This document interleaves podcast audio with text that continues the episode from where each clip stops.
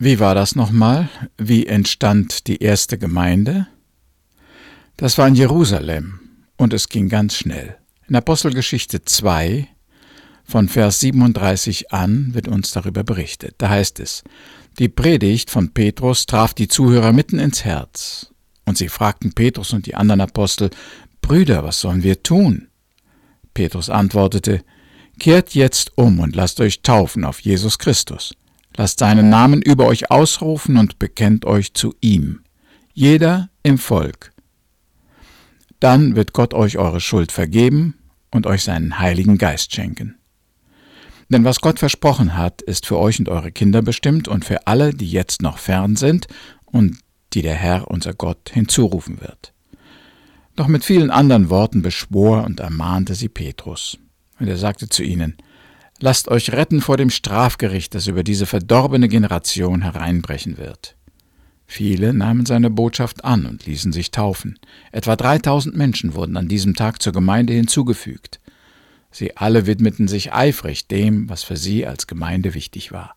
Sie ließen sich von den Aposteln unterweisen, sie hielten in gegenseitiger Liebe zusammen, sie feierten das Mahl des Herrn und sie beteten gemeinsam.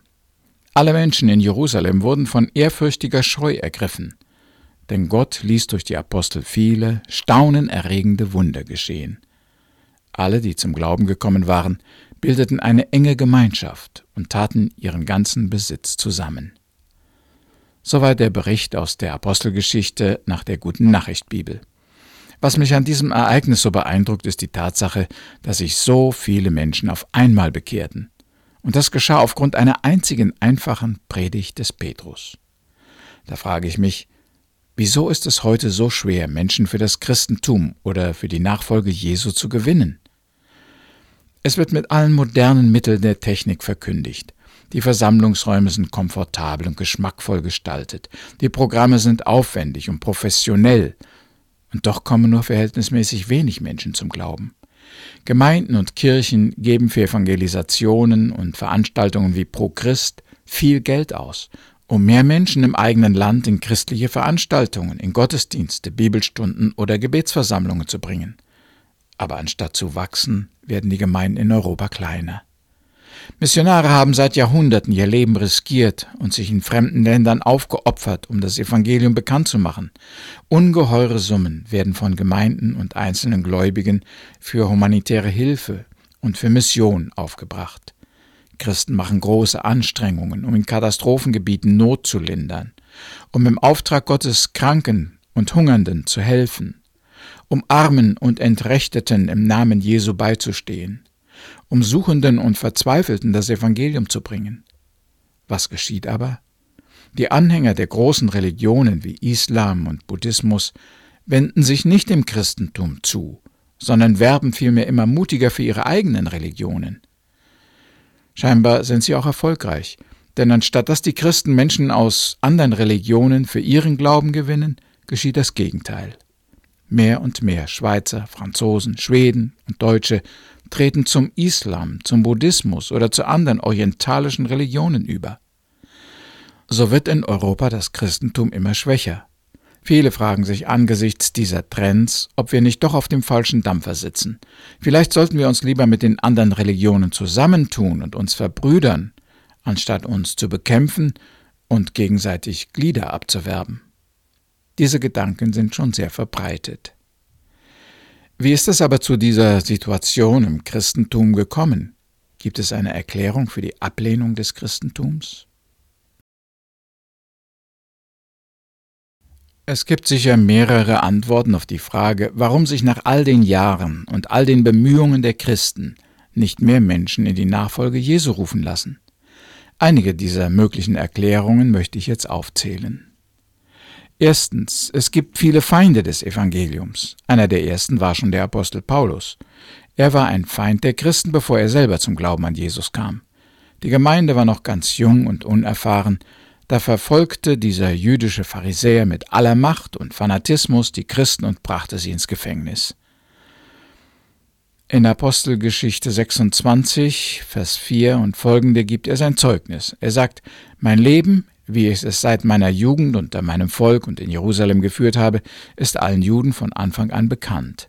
Sie kennen mich von früher her und können, wenn sie wollen, bezeugen, dass ich nach der strengsten Richtung unserer Religion gelebt habe.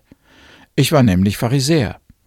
Warum wollt ihr Juden es denn nicht glauben, dass Gott tatsächlich einen Toten auferweckt hat?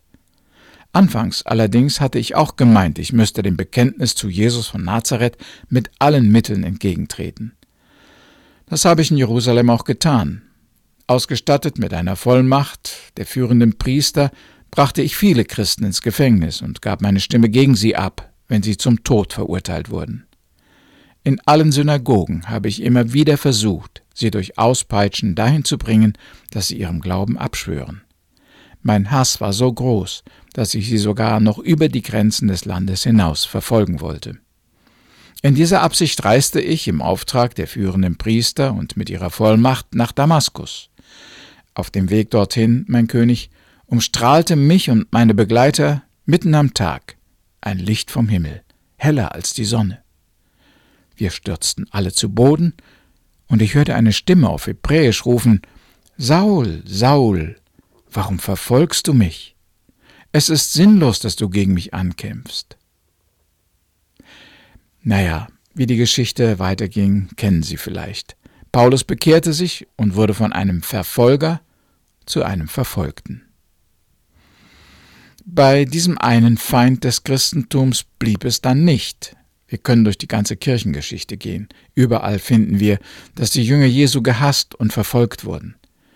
Ganz besonders schlimme Verfolgungen gab es unter den römischen Kaisern. Sie ließen die Christen vor die wilden Tiere werfen oder verbrannten sie als lebendige Fackeln. Unter solchen Umständen ist es nicht verlockend, sich zu Christus zu bekennen. Aber auch in jüngster Vergangenheit wurden die Christen zum Beispiel unter dem Kommunismus verspottet, als Staatsfeinde angesehen, verhaftet, gefoltert und getötet. In vielen Teilen der Welt wird den Nachfolgern Jesu mit Skepsis, Ablehnung und Feindschaft begegnet. Das trifft ganz bestimmt für die islamischen Länder zu. Aber auch atheistische Regierungen und manchmal die eigene Kirche sind gegen den Glauben an Jesus. So werden die Christen auch heute hierzulande verspottet, benachteiligt und massiv gegen die Bibel doktriniert. Zwar gibt es in Europa offiziell keine Christenverfolgungen, doch in den Schulen, Universitäten, in den Medien, in der Politik und in der Öffentlichkeit trifft man überall Feinde Jesu. Wenn wir wissen wollen, wieso sich das Christentum in den über 2000 Jahren seiner Existenz nicht schneller und weiter verbreitet hat, dann brauchen wir nur an die Feinde zu denken, die in jedem Land und jedem Ort dem Glauben entgegenstehen. Ein weiterer Grund für das begrenzte Wachstum des Christentums ist die unsichtbare, gottfeindliche Macht, die wir Hölle und Satan nennen. Der Teufel ist der große Widersacher Gottes. Er ist ein Geisteswesen, so wie die Engel. Deshalb ist er uns Menschen überlegen und kann mit Waffen kämpfen, denen wir nicht standhalten können. In Epheser 6, Vers 11 bis 20 ermahnt der Apostel die Christen, zieht an die Waffenrüstung Gottes, damit ihr bestehen könnt gegen die listigen Anschläge des Teufels, denn wir haben nicht mit Fleisch und Blut zu kämpfen, sondern mit Mächtigen und Gewaltigen, nämlich mit den Herren der Welt, die in dieser Finsternis herrschen, mit den bösen Geistern unter dem Himmel. Deshalb ergreift die Waffenrüstung Gottes, damit ihr an dem bösen Tag Widerstand leisten und alles überwinden und das Feld behalten könnt. Soweit das Zitat. Satan versucht mit unheimlicher, dunkler Macht, die Menschen vom Glauben abzuhalten. Satan bekämpft die am Evangelium Interessierten und die Gläubigen, indem er ihnen alle möglichen Argumente gegen Jesus eingibt. Er führt Suchende in die Irre, er sät Zweifel in die Herzen der Gläubigen, er verführt die Christen zur Sünde und verklagt sie dann vor Gott. So macht er ihr Zeugnis unglaubwürdig und nimmt ihnen Mut, Jesus zu bekennen. Der Teufel zerstört Ehen und Familien, lässt Pfarrer und Prediger in Irrtümer und Unmoral fallen, stachelt die Gläubigen zum Streit untereinander an und macht sie kleinlaut und still. Es ist nicht leicht, der List des Teufels zu entfliehen, und viele Christen kommen durch ihn zu Fall. Sie verlassen den Glauben und dienen anderen Göttern und ihren Interessen. Drittens, die Christen geben oft kein gutes Beispiel, sie haben sich stinkend gemacht. Schon Paulus schreibt an die Korinther in 1. Korinther 5 von Vers 5 an. Überhaupt geht die Rede, dass Unzucht unter euch ist, und zwar eine solche Unzucht, wie es sie nicht einmal unter den Heiden gibt, dass einer die Frau seines Vaters hat. Und ihr seid aufgeblasen und seid nicht vielmehr traurig geworden, so dass ihr den aus eurer Mitte verstoßen hättet, der diese Tat begangen hat. Euer Rühmen ist nicht gut. Wisst ihr nicht, dass ein wenig Sauerteig den ganzen Teig durchsäuert? Darum schafft den alten Sauerteig weg, damit ihr ein neuer Teig seid, wie ihr ja ungesäuert seid.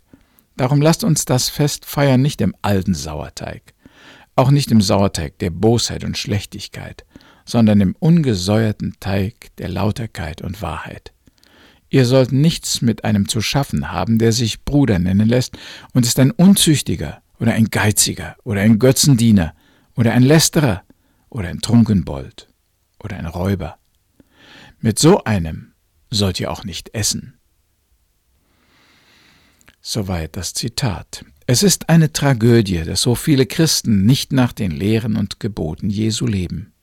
Sie sollten ehrlich und fleißig, sparsam und enthaltsam sein, sie sollten nicht lügen, nicht stehlen, nicht korrupt, nicht unmoralisch sein, sie sollten Liebe üben, einer dem anderen mit Ehrerbietung zuvorkommen, sich gegenseitig helfen und in allem ihrem Vorbild Jesus nacheifern. Wo sie das nicht tun, ziehen sie die Kritik und Verachtung der Mitmenschen auf sich.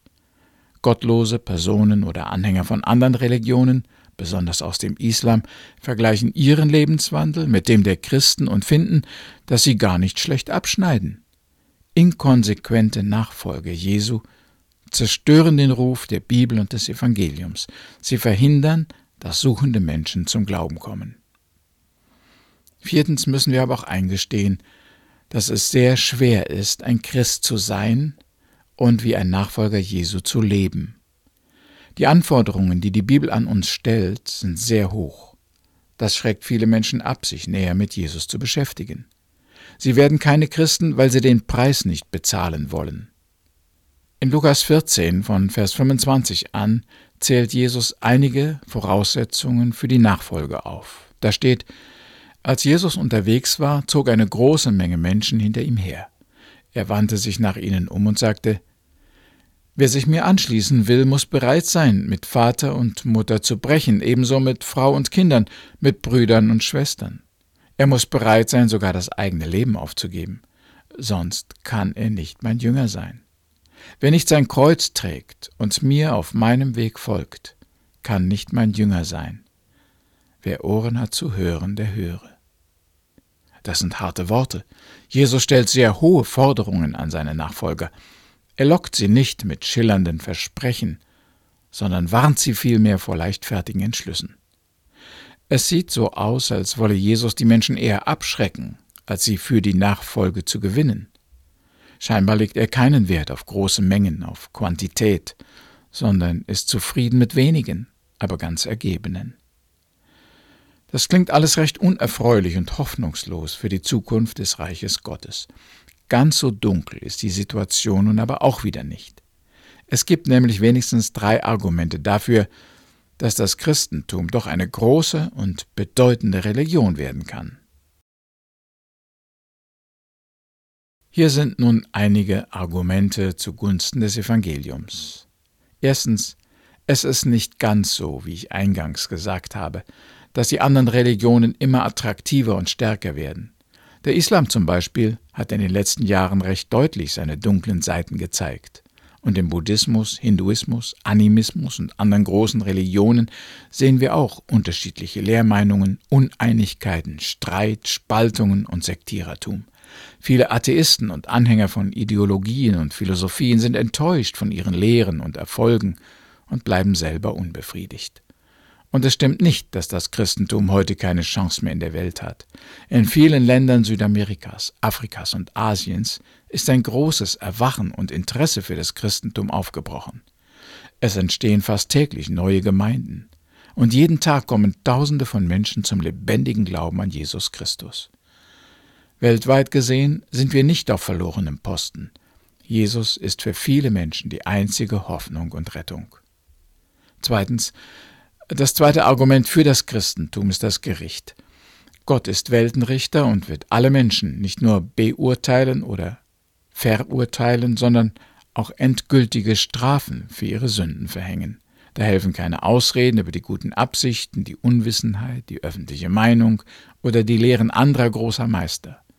Am Gerichtstag geht es einzig und allein um die Maßstäbe, die Gott anlegt und die er uns in seinem Wort mitgeteilt hat. Für alle, die Jesus nicht geglaubt haben und ihm nicht nachgefolgt sind, gibt es keine Chance der Errettung. Das wissen viele Menschen intuitiv, auch wenn sie anderen Religionen und Lehren angehören. Sie finden auch keinen Frieden und keine Gewissheit in den Lehren ihrer Gründer.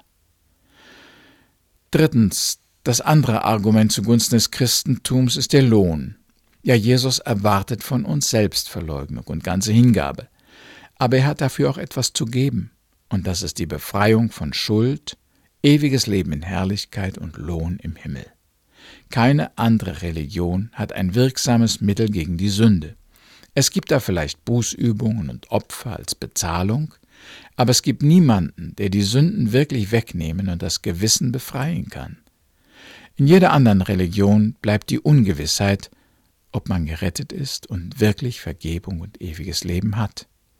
Jesus schenkt aber Freiheit, Frieden, Gewissheit und Geborgenheit in diesem Leben und Freude und ewiges Wohlbefinden in der Herrlichkeit nach dem Tod.